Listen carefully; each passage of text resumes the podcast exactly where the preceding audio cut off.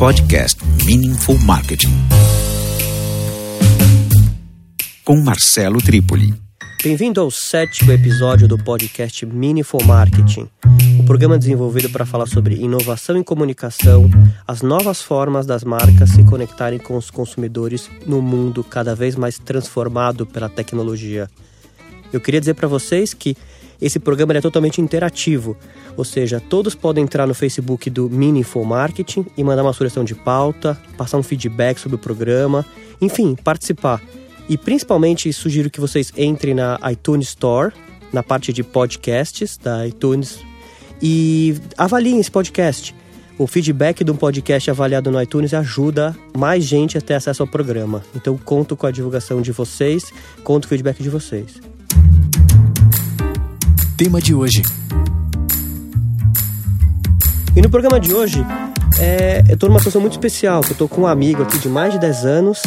É, a gente vai bater um papo sobre comunicação, mundo digital, conexão do mundo digital com, com o mundo offline e todas as transformações que a gente está vivendo na era da internet, nessa era das redes.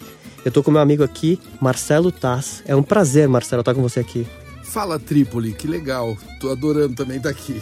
Não, é, é, a gente conseguiu reunir, se reunir nesse papo aqui porque tem muita história para contar. O difícil foi chegar numa pauta para caber aí no tempo do podcast. Eu amo podcast, acho o máximo esse jeito de trocar ideia e tô muito animado com o papo. Isso aí. Eu queria começar te fazendo uma pergunta difícil de você responder, que é resumir a sua carreira num post. A gente está vivendo a era da, das informações que cada vez mais são condensadas, né? Como é que você resumiria a carreira do Marcelo Taz num post? Se fosse no Twitter, eu diria um caipira do interior de São Paulo que queria ser aviador e acabou virando professor Tibúrcio. Será que deu 140 caracteres? Eu acho que deu, né? Eu acho que deu. Eu acho que deu. Não, é que você, você é um profissional que nasceu no mundo, profissionalmente no mundo analógico. Total. Desenvolveu uma carreira no mundo totalmente analógico, é. fez uma transferência para o mundo, se adaptou a esse mundo novo da conversa e não mais só do monólogo da comunicação, o que é uma, uma coisa relativamente rara. A maior parte dos personagens, dos grandes comunicadores analógicos, tem uma certa dificuldade ou não tiveram o mesmo alcance alcance no mundo digital que você. Como é que você avalia essa transição de, de, de, plataforma? Você não deixou de fazer o que você fazia antes, mas você conseguiu adicionar esses layers. É, olha, é, eu realmente sou um cara da televisão, me considero um ser da televisão, um veículo que eu amo, que é o veículo onde eu, digamos, foi a minha chocadeira, né? Foi a televisão. Mas quando eu falei que eu sou um caipira, quer dizer, eu, o meu contato com a comunicação foi pelo rádio.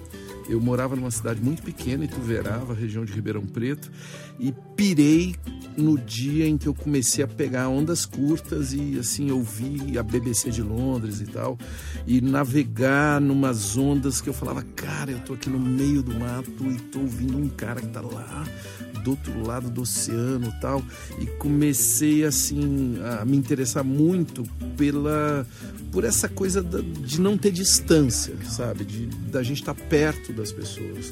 É, como acontece num podcast né o cara que está nos ouvindo talvez ele baixou tá, tá ouvindo no carro então no transporte enfim da hora que ele quiser aonde ele quiser, quiser. Eu, eu acho isso tão fascinante aí quando quando a televisão virou meu veículo é, uma coisa que sempre me deixou muito intrigado foi assim como saber como está sendo a recepção do outro lado.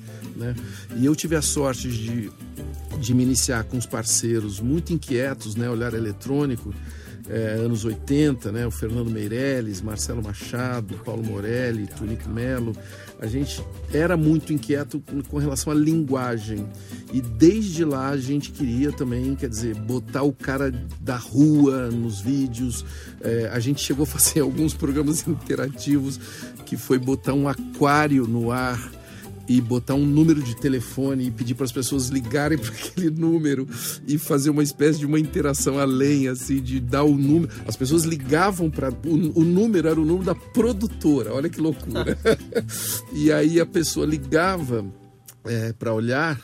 É, e a gente falava assim: lá na televisão que o cara estava vendo em casa, era só um aquário com uma música bem relax, falando assim: calma não está acontecendo nada.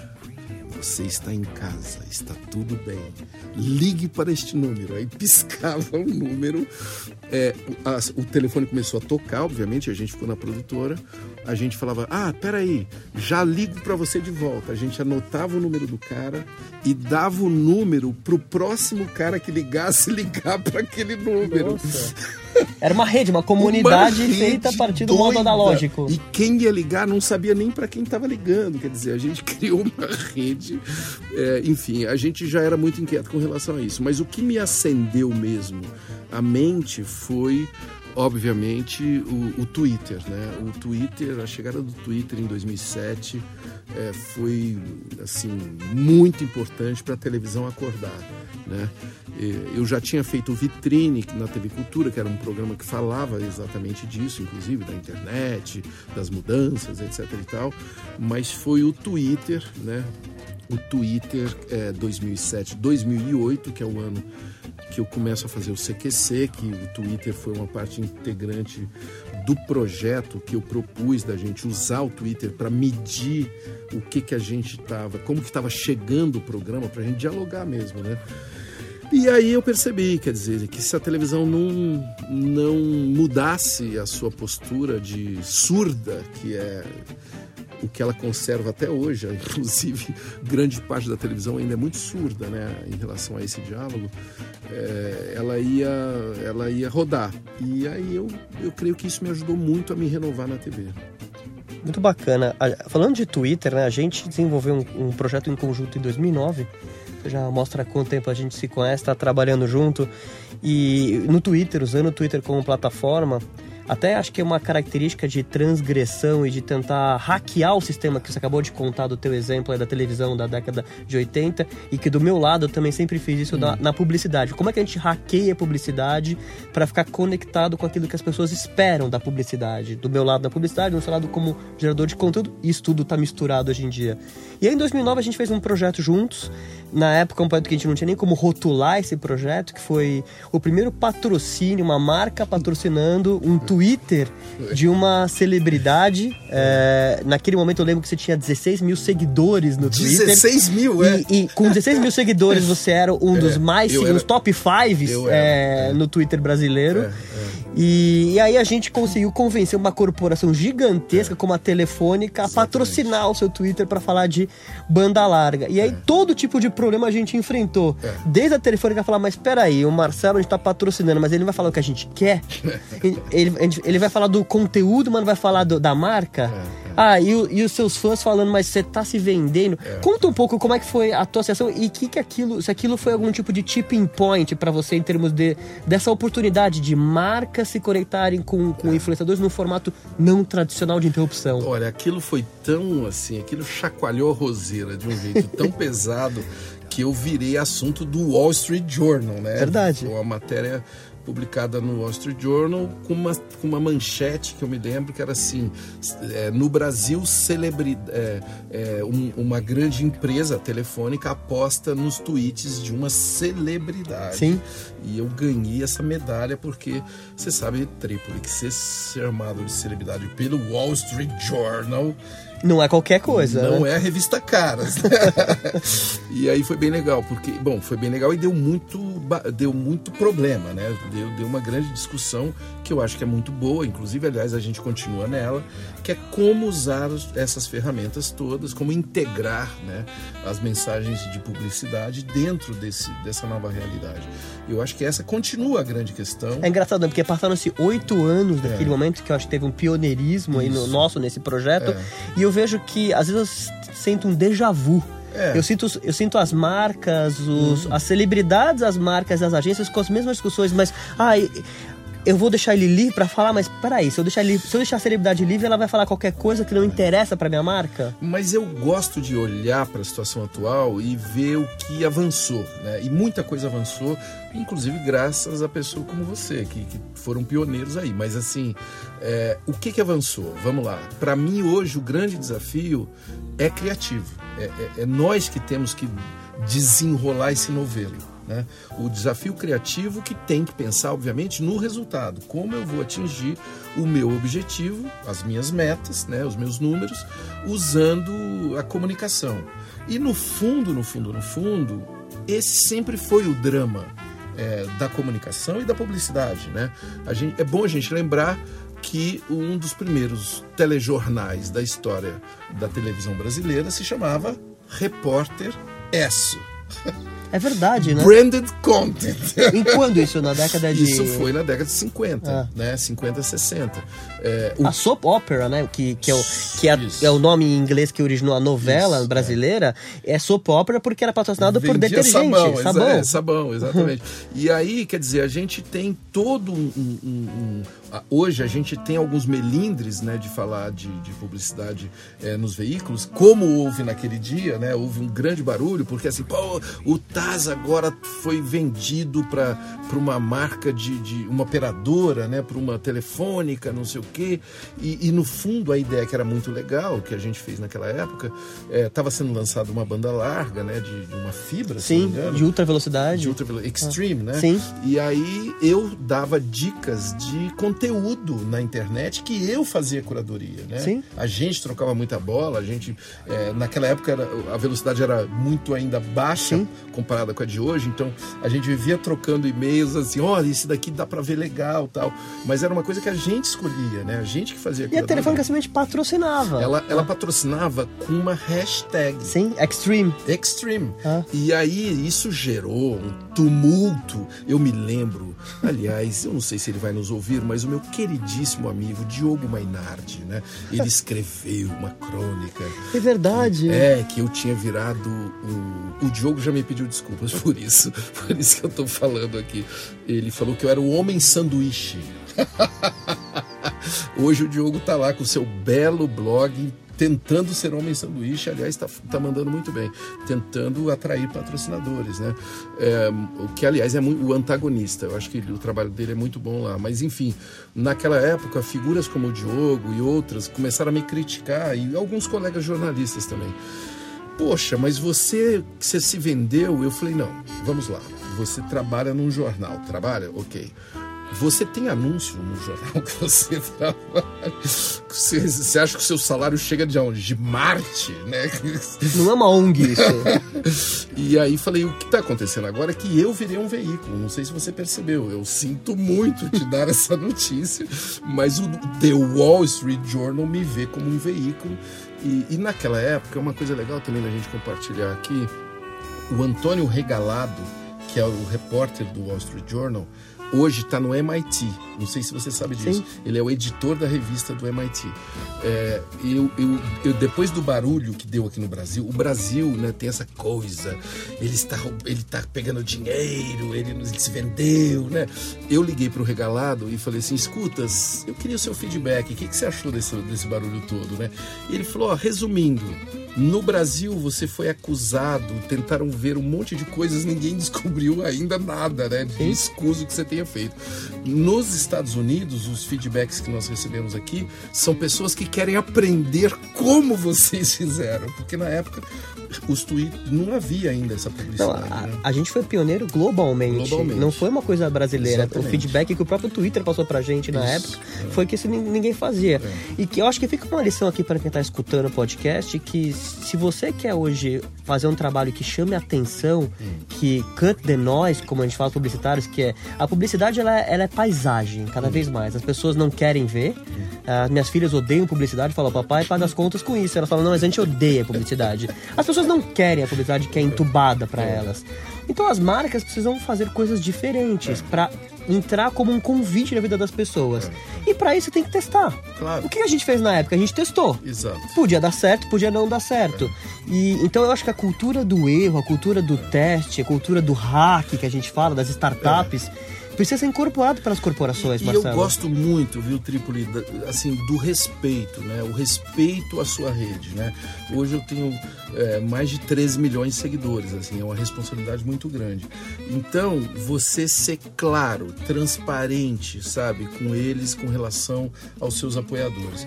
Eu tô falando também de vários youtubers que eu respeito muito, que fazem um trabalho é, que eu acho fascinante nesse sentido, como Luba, por exemplo, que que eu, que eu conheço mais por conta da minha filha, da Clarice, que tem 12 anos, que é louca por ele, com muita razão, porque ele é muito competente.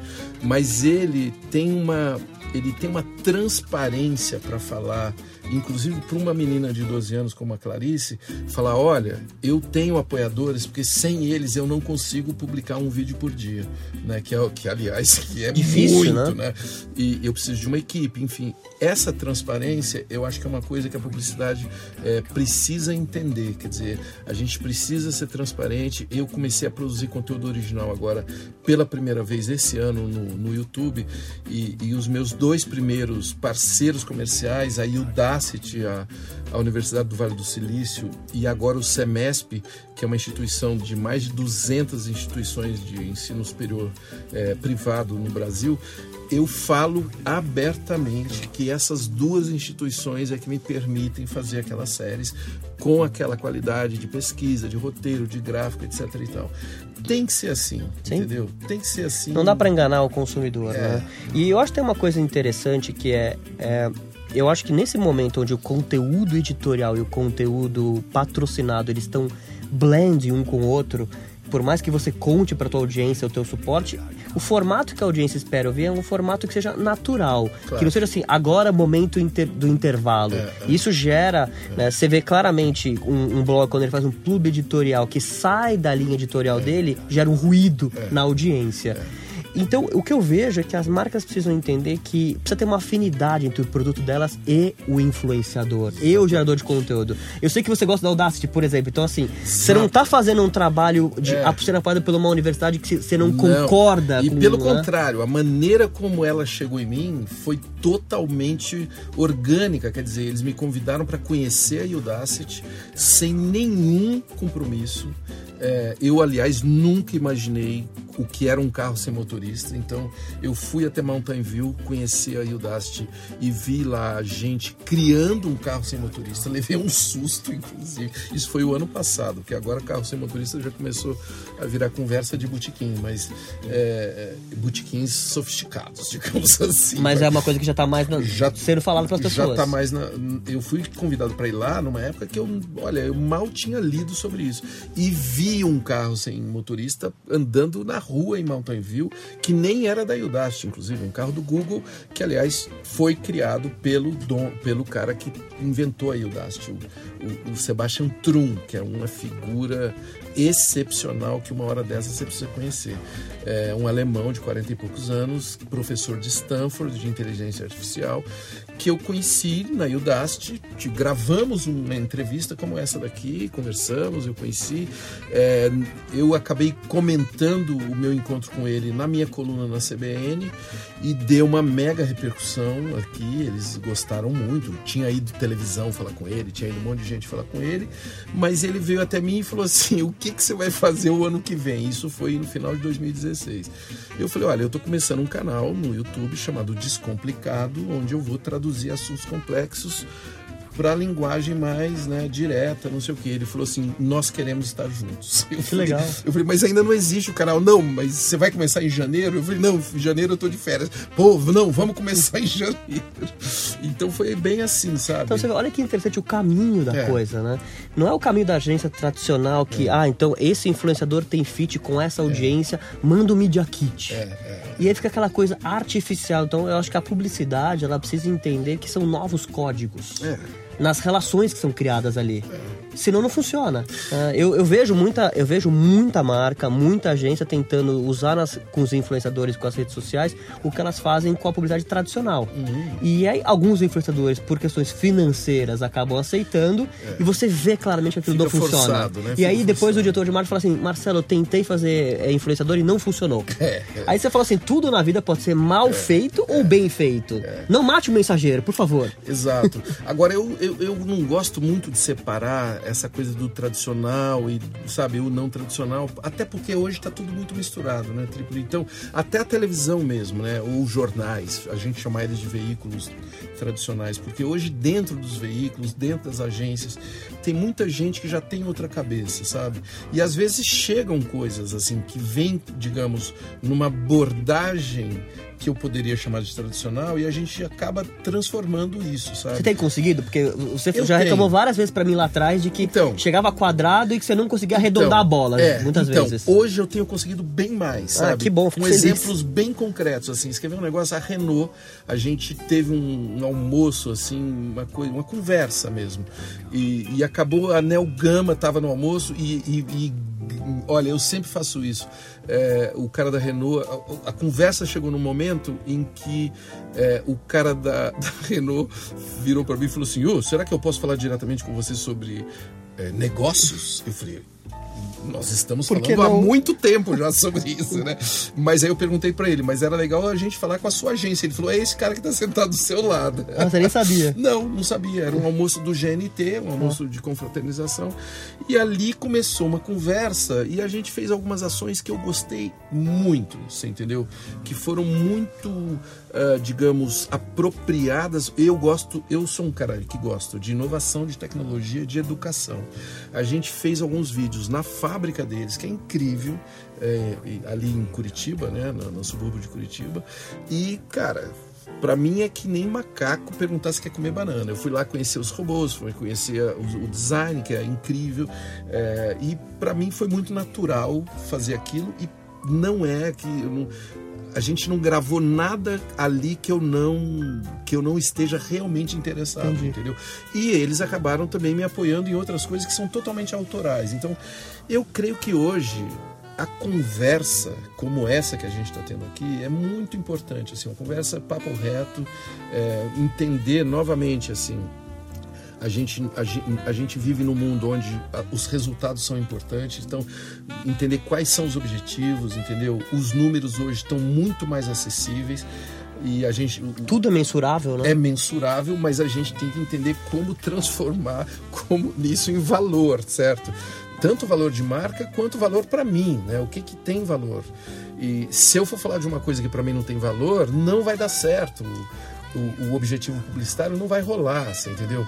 Então, no caso da Renault, ou mesmo a Embi Morumbi, que a gente andou fazendo umas coisas, é, se não for, porra, assim, eu sou um doido por Fórmula 1, então é natural para mim falar de, de carro, de motor, de estabilidade, de lubrificante e tal. Eu curto, você entendeu?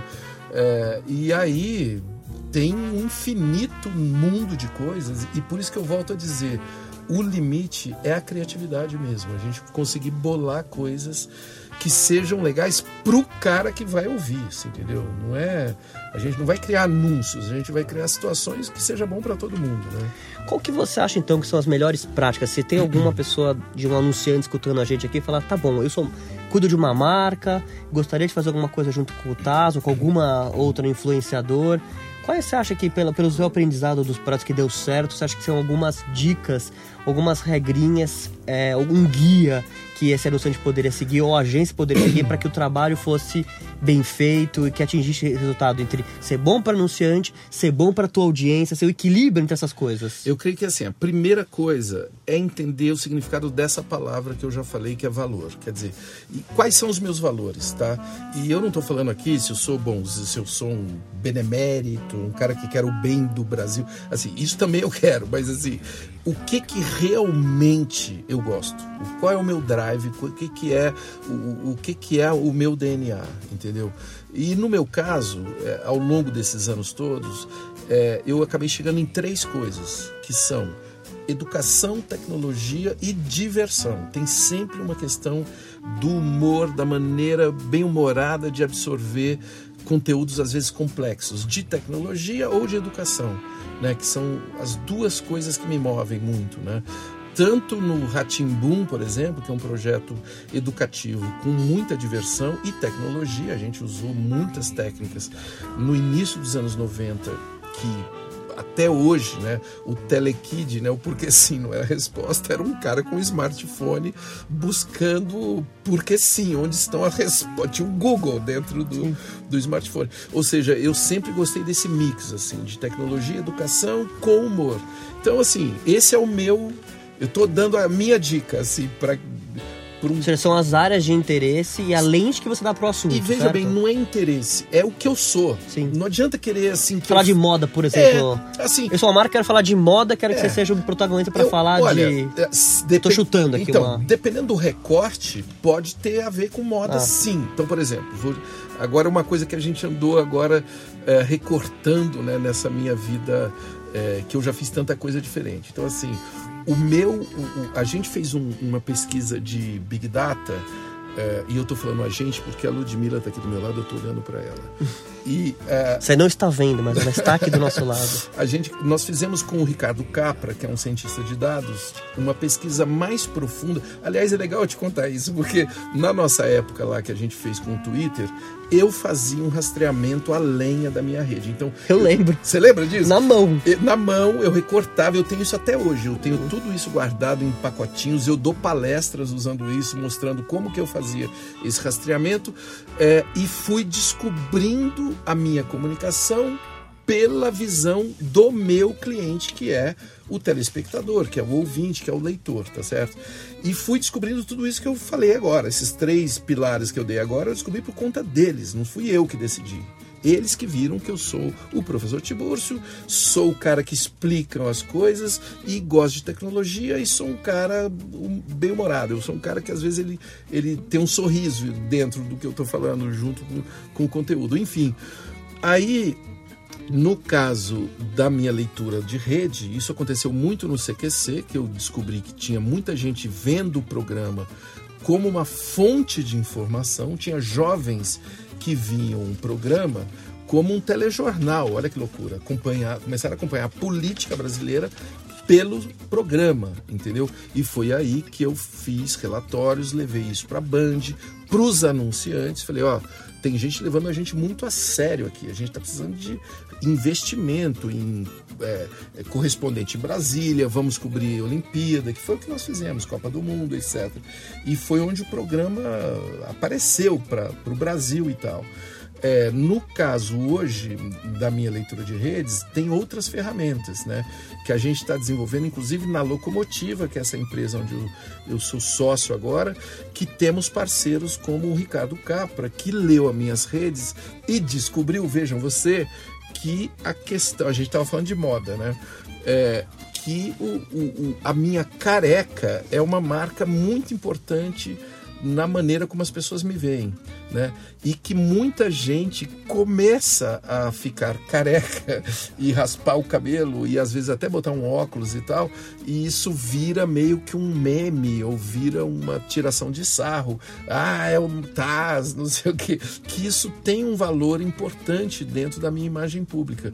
E é uma Que interessante esse insight, né? Que só análise de dados só análise fazer. de né? dados e de grande volume de dados, né?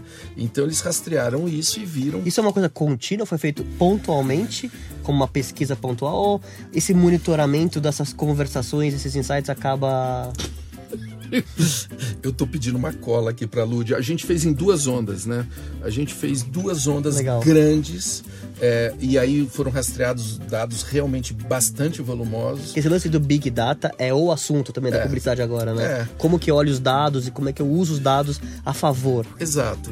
E, e o que é legal falar de Big Data é que, e a gente tem que tomar muito cuidado para isso não virar só uma moda, né? Sim. É que, volto a dizer, que no meio da avalanche de dados, que é uma coisa óbvia que está diante de nós, nós temos que encontrar um valor, sabe? Então essa palavra para mim hoje é muito importante. Você retirar um valor que existe dentro daquele volume de dados, senão não tem sentido a gente ter esse monte de ferramentas para medir tudo isso, entendeu? Um valor que seja importante para o cara, para o comunicador, para o influenciador, ou para a marca, para o veículo, você entendeu? Para a audiência também. Para a né? audiência, para a maneira como você publica, entendeu?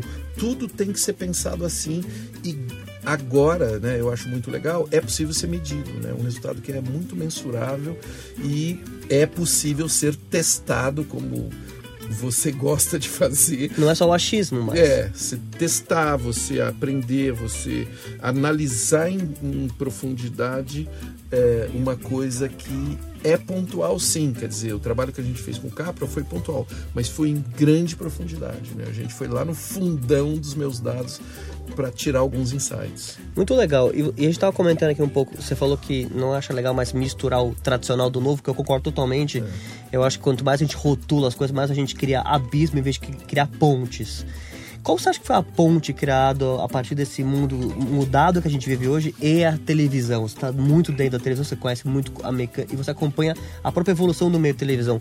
Você acha que a televisão hoje ela, ela sofreu uma influência desse mundo digital e ela achou novos códigos, novas formas você acha que a televisão está conseguindo se adaptar para esse mundo do on demand, do Netflix? Se Como é que você não, vê isso? Se ela não se adaptar, ela morre, né? E você acha que ela tem consciência já disso, Marcela? Uh, você fala com muita gente do agora, meio. Agora ela tem porque a água bateu na bunda. para falar em bom português. Não é mais o futuro, né? Algum não, dia, quem não, sabe, talvez. Não, e graças a Deus, sabe quem que fez a televisão acordar, cara? Para mim isso é muito nítido os filhos de quem são os diretores de televisão. Porque são pessoas que têm uma cabeça já, né? Não, assim, eu, eu sou amigo de é, grandes figuras da televisão e volto a dizer, eu amo a TV, inclusive a TV aberta. E sou amigo de grandes líderes que eu admiro muito em vários veículos, inclusive, né? E, e aí, com eles, quando eu bato um papo assim, fora dos microfones, né? É, e acontece muito comigo isso que eles estão me relatando. É, o cara sai daquela, daquela jornada sanguinolenta sonolenta, anunciante, é, quanto que vai ser a audiência, não sei o quê, e chega em casa e o filho dele tá vendo outras coisas totalmente diferentes. Ele tem um choque, né, até com isso, né? Ele fala, cara, eu tô lá naquela emissora super poderosa, mas o meu filho não me vê, você entendeu? Isso acontece muito com anunciante também, né? Eu Sim. tenho alguns anunciantes que compartilham disso comigo também. E aí eu falei, olha, eu também já tô fazendo essas coisas que seu filho assiste e tal. Então, é, o que é legal é assim, a televisão acordar para o diálogo, né? Porque ela sempre foi um veículo unidirecional, a gente sabe disso. Ela, aliás, se chama emissora, né? As é. emissoras de televisão, é verdade. elas só emitem, né? Mas agora elas não só emitem. Então, eu me sinto muito é, e não estou aqui para puxar saco dos meus chefes, mas eu estou na Globosat, que é um, é um grupo de comunicação que entende muito disso. Assim, a primeira reunião que eu tive no GNT foi com a equipe é, de engajamento, de redes, entendeu? A primeira, não foi a segunda. Então vamos falar de engajamento, a gente sabe que você tem muitos seguidores, como que o Papo de Segunda pode ter um engajamento e tal. Eu acho bárbaro hoje eu trabalhar numa, numa, num grupo de comunicação como a Globosat, onde esse é o assunto número um, entendeu? É, por quê? Porque é, não é que uma coisa é, existe o engajamento e existe o programa Papo de Segunda. Não, é, é tudo junto. A gente faz o programa e faz a, a internet junto com o programa. Às vezes coisas originais só para a internet, entendeu? E que no fundo o que, que a gente está fazendo? Contando uma história, que é um programa com quatro caras batendo papo, Chico Sá, Léo Jaime, João Vicente e eu, é, e levando esse, essa conversa para a hora que o cara quiser nos ouvir no telefone, na TV, onde for, você entendeu? Não é só no horário onde ele vai ao vivo, na segunda-feira às nove e meia, mas em qualquer hora que o cara quiser. A gente não está fazendo duas coisas, por isso que eu não gosto daquele negócio, não, vamos fazer a TV tradicional e depois vamos falar ali com a não. nossa equipe da internet. Não, isso, isso a gente precisou fazer isso em algum momento da vida porque não existia, né? É, mas gente, hoje eu acho que não, não faz mais sentido. A gente já passou por essa transição, agora já está acontecendo diferente. É, todas as pessoas que eu conheço, amigos meus que trabalham com produção de conteúdo audiovisual. Ai, mas o que vai acontecer com o meu emprego? Eu sou jornalista. Eu falo, gente, você nunca teve tanta oportunidade. Um jornalista, na minha é. opinião, nunca teve tanta oportunidade. Eu não tenho dúvida. É, o, eu acho que conteúdo tem mais espaço para ser distribuidor do que tinha 20 anos atrás. E carência, né? Existe uma carência imensa de conteúdo, inclusive audiovisual. A gente vê a chegada do Netflix, da Amazon. Eles têm, até por lei, eles têm uma carência. Eles precisam gerar conteúdo. De geração de conteúdo nacional e tudo mais. E, e assim, uh, isso é uma coisa que eu amo também jornal. Eu até sou um cara que assino jornal de papel, eu até assino revistas estrangeiras de papel. É, a New Yorker, por exemplo, é uma revista que eu gosto de pegar, eu gosto daquela capa tal, mas vejo ela no iPad também, ela é muito boa no iPad. Mas é, o que eu falo muito para os meus queridos colegas jornalistas é o seguinte: a gente, durante algum tempo das nossas vidas, a gente achou que a gente era vendedor de papel e tinta, você entendeu?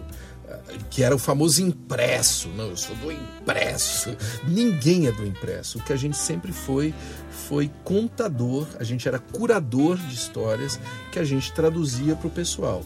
A diferença é que nós éramos o proprietário do conteúdo, a gente que sabia é, capturar o conteúdo. É, a gente que no, tinha os nossos, as nossas formas de acessar os dados, tá certo? E as pessoas não tinham essa não tinham ferramentas de acessar os dados né, as fontes e a gente empacotava e fazia um data vis chamado jornal. Sim. Você entendeu? Mas aquilo é só um suporte pro teu São conteúdo. suportes. Agora o suporte está em outro lugar. O suporte está em outro lugar. Quer dizer, tem gente fazendo isso muito bem. Tem o, o New York Times faz isso muito bem. É, o, o, Financial Times tem, tem alguns exemplos. O Washington Post, não por acaso, né? O, o jornal que o Bezos é, hoje é o principal. E, e transformou, né? Pra você ver que Nossa, é possível ser feito. O Né? Washington Post, para quem aí é, gosta de jornalismo, baixa o aplicativo do Washington Post. É o melhor, é melhor que o do New York Times, inclusive. É, aliás, é um dos poucos aplicativos poucos jornais melhores que o New York Times em alguns quesitos para mim. Você sabe que um dos motivos é que o, índice, o número de engenheiros proporcional ao número de jornalistas no Wall Street Journal é o maior do, do mundo hoje. Do Wall Street Journal ou do Washington Post? Do Washington Post, Ah, comparado com De com- engenheiros? De engenheiros. Ah, legal. Porque, na verdade, para você fazer uma experiência boa digital, você precisa de engenheiro de software. Claro, claro. Então, na verdade, as áreas de engenharia de software da- dos- das empresas tradicionais de mídia, elas são uma área de suporte. Isso. No, no Washington Post é, uma área, é uma área core do É negócio. hora de estratégia, é hora de estratégia. E assim, é legal também a gente falar, e eu vou falar isso porque eu sou engenheiro, tá? Trípoli, eu vou, ver, vou defender. Tem gente que não sabe, mas eu cursei a, a escola politécnica. É, eu acho que a gente vê muito a parte é, de exatas como uma, ainda, né? Como uma coisa quadrada, pouco criativa. E eu tô encontrando, ou reencontrando, sabe? Nerds fantásticos, assim, é, que tem uma visão dos números, sabe? Criativa, que entendem do que a gente está falando aqui e às vezes alguns ficam ouvindo a gente falando aqui ficam até meio enfadados, você entendeu? Porque eles querem logo que a gente fale só de números e de e fórmulas e algoritmos, etc e tal, mas a gente precisa muito da criatividade desses caras, Sim. entendeu? É, eu, eu tenho uma coisa que a gente desenvolveu que eu tenho muito orgulho, que é um, um game do Museu do Amanhã chamado Humano, né? A gente criou esse game é, lá na, na produtora e para a criação desse game, se não tivesse a cabeça criativa dos caras que, que escreveram o algoritmo daquilo, acompanhando a parte criativa do game e falar, não, não, isso que vocês estão com medo que vai dar muito trabalho, isso daí eu faço numa noite. Vocês podem deixar mais complicado. Inclusive, que tal se fizer assim, assim, assado, entendeu? Então, essa interação é, entre engenheiros e jornalistas e é, escritores, poetas, músicos e tal, é, é para onde vamos. Não, eu acho que as maiores inovações do mundo, elas estão na intersecção das exatas e das humanas. É isso aí. O Steve Jobs falou isso várias vezes, né? Que tipo, o lance, a mágica da Apple é fazer o nerd, o engenheiro de software, trabalhar junto com o criativo, É, que o fez designer, com o né? designer. Então eu acho que essa a, a intersecção é bacana, a diversidade, né? O, o, o tema diversidade não tá em voga tanto quanto Isso. nunca teve por Isso. motivo fútil. É porque realmente isso impacta e gera resultados Gera resultado. para a sociedade como um todo. É, e assim, gera mudança, né? Sim. A gente estava falando aqui da dificuldade, por exemplo, da televisão ou dos veículos que a gente chamava de impressos e tal. Talvez tenha a ver com isso, assim, de não Com a acreditar. falta de diversidade, talvez. De diversidade. De pensamentos, diversidade. Você quer ver uma outra coisa que a gente descobriu na locomotiva, que eu fiquei muito feliz recentemente? Eu e o Renato Meirelles e o Carlos Alberto Júlio, os meus dois queridos sócios, né? É, a gente estava vendo que a publicidade, é, isso é um número que eu quero trazer aqui para o nosso papo, é, a publicidade tem muito dificuldade né, na tradução da diversidade brasileira. E aí a gente mediu, é, as pessoas não se enxergam na publicidade. Um terço dos brasileiros. É um desperdício Nossa. gigantesco de dinheiro né, que a publicidade gasta. é, mais de 100 milhões de brasileiros. Vendendo um ideal que ninguém quer. Ninguém se identifica. Aquela publicidade ali, aqueles 30 segundos que valem um, um caminhão de dinheiro é, no horário nobre, ninguém se identifica. Aí a gente foi e mediu, sabe o que? A diversidade dentro das agências. Cara, é um susto. Eu imagino. Oito Eu, a minha experiência pessoal é essa mesmo. As agências, dentro das agências, tem 8% do Brasil. 8%. A maioria é branco, homem, né? E classe A, né? Então, e que querem de falar com os gays, com os negros, com a classe C, com, você entendeu? Com os homossexuais, com, você entendeu? Então a gente precisa praticar isso, né? Dentro mesmo, né? Dentro dos veículos, dentro. A gente precisa entender que o Brasil é muito mais complexo do que a gente imagina, né? Complexo e rico, né? Sim. Complexo E rico. vamos usar isso a nosso favor. Claro. A favor das marcas, a favor da sociedade. Claro, claro. Marcelo, nosso papo tá ótimo aqui, mas a gente tem que encerrar. Opa! A gente tem que encerrar porque a gente pode falar que poderia ficar falando horas. Pode ser o podcast mais longo da história. Dicas. Mas pra gente terminar, eu queria te convidar pro quadro final do programa, que é uma dica pessoal, né? A gente sempre termina o programa com uma dica que pode ser um livro, um filme, um conteúdo, um aplicativo, que é alguma coisa que você acha que a pessoa pode ouvir e falar, nossa, que legal, vou ver isso agora, vou testar isso agora. Vou dar a minha primeiro. A, a dica de hoje minha é um aplicativo chamado 12 Minutos.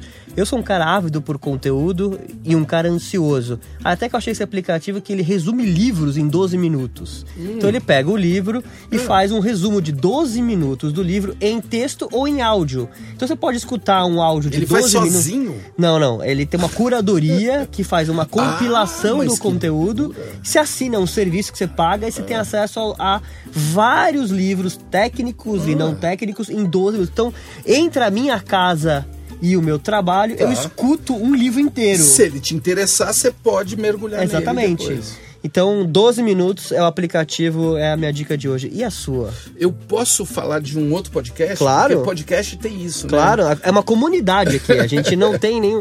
Eu adoro divulgar, eu sou ouvinte Legal. ávido de podcasts. Aliás, eu acho que um podcast acaba assim alimentando o Sim. outro, né? É, eu comecei agora, me iniciei, estou viciado no SciCast. É, é um podcast de um grupo chamado Deviante. Os caras são é um grupo grande de pessoas espalhados pelo Brasil é, e eles tratam de assuntos muito complexos, muito complexos mesmo, é, de uma forma muito direta, às vezes inclusive é, assim por uma hora e meia, tá? Eles ficam um tempão E principalmente que quando o tema é legal, passa rápido, né? Então, e aí, cara, eu baixo e boto no trânsito de São Paulo. Eu às vezes torço para ter trânsito. Pra poder terminar de escutar. E, e quando eu viajo, eu amo fazer viagem longa hoje, que eu vou, vou ouvindo Big Data, uma hora e meia de Big É Data, ou Fermar, ou sei lá, eles falam de tudo, aliás. Que legal. E a história da comunicação, eles fizeram dois capítulos, a história da comunicação 1 e 2. Enfim, uma galera muito bacana do SciCast, manda um abraço para eles. E, e, e até quero reforçar o que você falou aqui no começo do seu podcast. É importante vocês que estão ouvindo apoiarem, né? Ajudar a divulgar. Sem o apoio de vocês, os podcasts não sobrevivem. Não. Né? Então A é, gente faz isso que a gente gosta, é né? tão legal isso, né? Uma rede que se nutre da sua própria rede, né? Eu acho isso. Isso parece botânica, parece planta. É Eu isso acho- aí. é Eu um- acho muito um legal. va- Um, vai crescendo com o outro. É muito bacana. é. Cara, quero te agradecer de novo, Xará, e vamos, vamos- novas coisas pra gente fazer juntos aí. Valeu, Trípoli. Eu sei que para falar das suas novidades aqui, a gente precisaria de uma série assim, do Netflix. Ah, Nas nossas. Valeu. Gente, obrigado por todos. Até o próximo Minifo Marketing Podcast. Podcast Meaningful Marketing. Com Marcelo Trípoli.